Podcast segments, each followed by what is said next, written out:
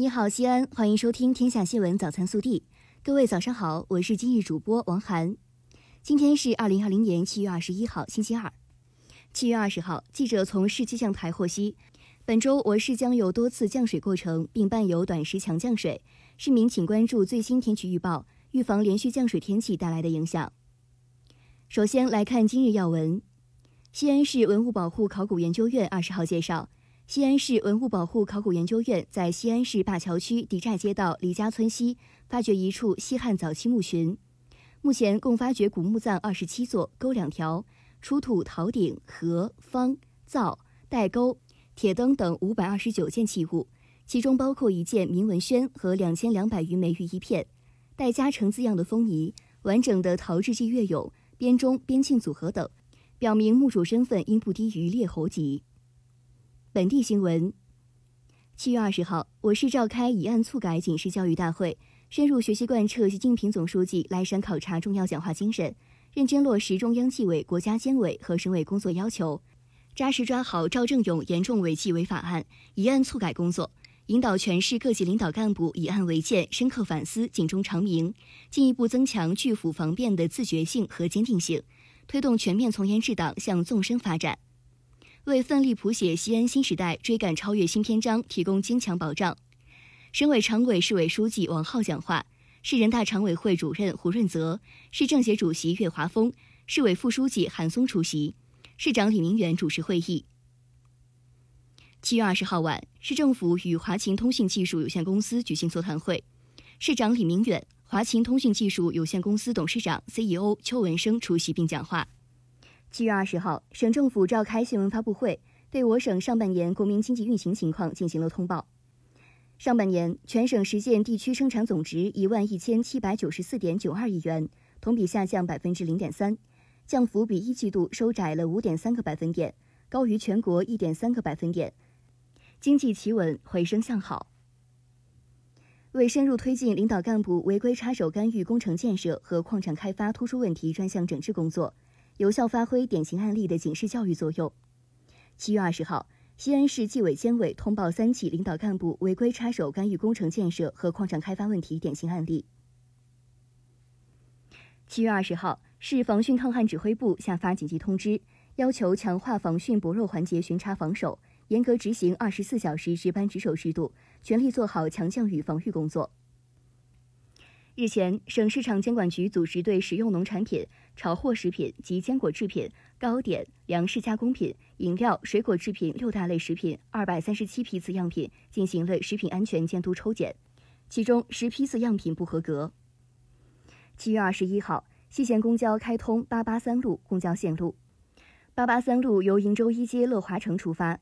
经金丰大道、金卫北路、金河大桥、渭环西路。陕汽路、渭阳路、西京路、重阳路至金河派出所，全长约十五公里，设置站点二十一个，运营时间六点三十分至十九点三十分。连日来，刘坝县桑园国家自然保护区首次利用红外相机拍摄到了野生金丝猴的身影。只见镜头中的金丝猴一身金黄，憨态可掬，体格健壮，俨然一副吃饱喝足的惬意模样。据了解，这是刘坝县继发现大熊猫、羚牛、朱鹮后首次发现金丝猴。国内新闻：七月二十号，外交部发言人汪文斌在记者会上回应英国将暂停与香港间的引渡条约时表示，英方近来的有关涉港的错误言论和举措，罔顾香港国安法有助于“一国两制”行稳致远的基本事实，严重违反国际法和国际关系基本准则，粗暴干涉中国内政。中方对此表示强烈谴责，中方敦促英方不要在错误的道路上越走越远，以免对中英关系造成进一步的损害。日前，教育部印发通知，要求各竞赛主办单位全面开展一次自查，对以往获奖项目的真实性、独创性进行复核，要坚决避免参赛项目明显不符合学生认知能力现象的发生，坚决防止由家长或其他人代劳等参赛造假行为。举办面向中小学生的全国性竞赛，必须坚持公益性，做到零收费。任何竞赛奖项均不作为基础教育阶段招生入学加分依据。近日，国家发改委、生态环境部等九部门联合印发《关于扎实推进塑料污染治理工作的通知》，提出自明年一月一号起，在直辖市、省会城市、计划单列市城市建成区的商场、超市、药店、书店等场所，餐饮打包外卖服务以及各类展会活动中，禁止使用不可降解塑料购物袋，但是暂不禁止连卷袋、保鲜袋和垃圾袋。近日，应急管理部发布公告，启动消防员招录工作。此次国家综合性消防救援队伍面向社会招录消防员一万五千名，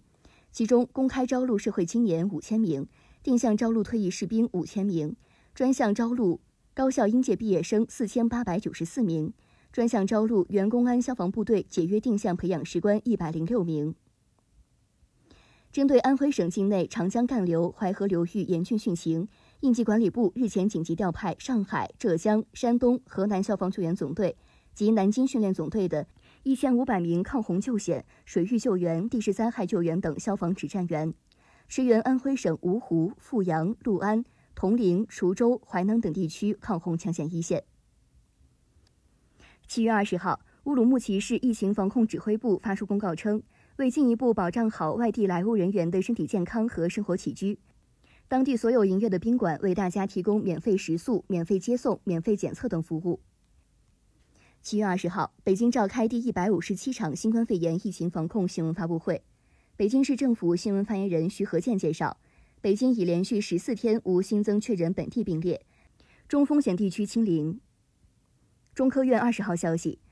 针对该院合肥物质科学研究院近期传出所属研究单元有九十多人集体离职，引发广泛关注的事件，中科院党组已成立并派出专项工作组赴合肥展开调查。工作组于七月十九号已抵达中科院合肥物质科学研究院开展调查工作。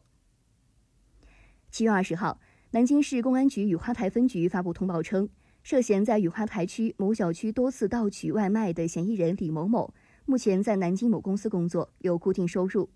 因五月三十一号购买的外卖餐食在小区门卫处被人拿走，遂产生报复和占便宜的心理，多次盗取他人外卖餐食。目前经家属申请，已对其依法变更为取保候审刑事强制措施。记者从上海市虹口区人民检察院获悉，二零二零年七月二十号，该院提出公诉的被告人艾利卡穆阿斯克尔（一名卡姆）。容留他人吸毒一案，在虹口区人民法院依法公开开庭审理，并当庭宣判。法院以容留他人吸毒罪判处被告人艾利卡姆·阿斯克尔有期徒刑八个月，并处罚金人民币两千元，缴获的毒品予以没收。以上就是今天早新闻的全部内容，更多精彩内容请持续锁定我们的官方微信。明天不见不散。